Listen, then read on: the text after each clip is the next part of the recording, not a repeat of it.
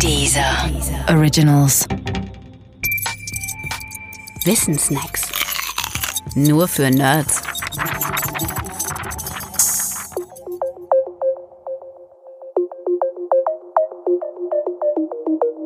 Die Kochkurve. Niels Fabian Helge von Koch war Schwede und Mathematiker. Von ihm stammt eine berühmte Vorschrift zur Konstruktion einer Kurve, die anfänglich allerhöchstens Studierende im Grundstudium der Mathematik interessierte. Es ist die nach ihm benannte Kochkurve. Die Kochkurve zu konstruieren ist leicht, und zwar so. In einem ersten Schritt nehme man eine Strecke beliebiger Länge und teile sie in drei gleich lange Abschnitte. Drei Streichhölzer hintereinander sind zum Beispiel eine solche dreigeteilte Strecke.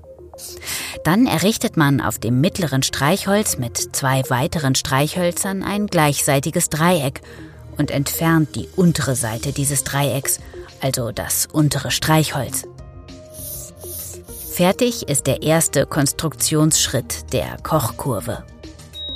Das, was man erhält, sieht aus wie eine einsame symmetrische Zacke auf einem EKG, die aus vier streichholzlangen Teilstrecken besteht. Im zweiten Schritt wird diese Prozedur wiederholt, und zwar für jedes einzelne Streichholz der ersten EKG-Zacke. Heraus kommt ein Gebilde, das aus vier Zacken und 16 Abschnitten besteht, die dann alle die Länge eines gedrittelten Streichholzes besitzen.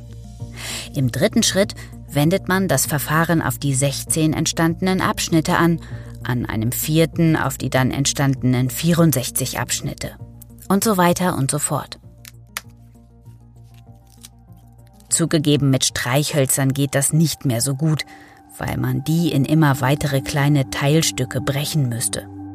Dafür funktioniert es aber im Kopf. Als Ergebnis im Unendlichen erhält man die Kochkurve. Sie sieht in guter Näherung aus wie die Begrenzungslinie einer Schneeflocke unter einem Mikroskop.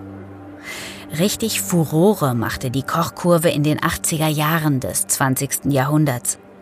Das war das Jahrzehnt der sogenannten fraktalen Geometrie. Und die Kochkurve, so stellte sich heraus, war ein fraktales Gebilde. Grob gesprochen sind fraktale Gebilde Gebilde mit hoher Selbstähnlichkeit. Das meint, Teile eines Gebildes sehen so aus wie das gesamte Gebilde und das auf jeder Vergrößerungsstufe. Ein Blumenkohlröschen beispielsweise sieht in etwa so aus wie der Blumenkohl als Ganzes. Und ein Teil des Blumenkohlröschens sieht wieder in etwa so aus wie das Blumenkohlröschen selbst und damit auch wie der Blumenkohl als Ganzes. Natürlich hat die Vergrößerungsstufe bei realen Objekten eine räumliche Untergrenze.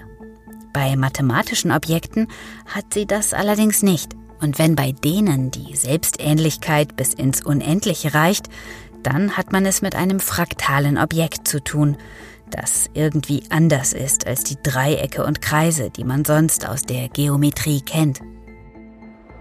Fraktale Objekte waren damals neu in der Mathematik und die Beschäftigung mit ihnen eröffnete einen neuen mathematischen Wissensbereich.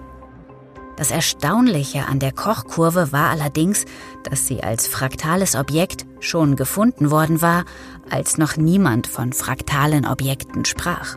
Und das hat sie neben ihrer Schneeflockenform berühmt gemacht.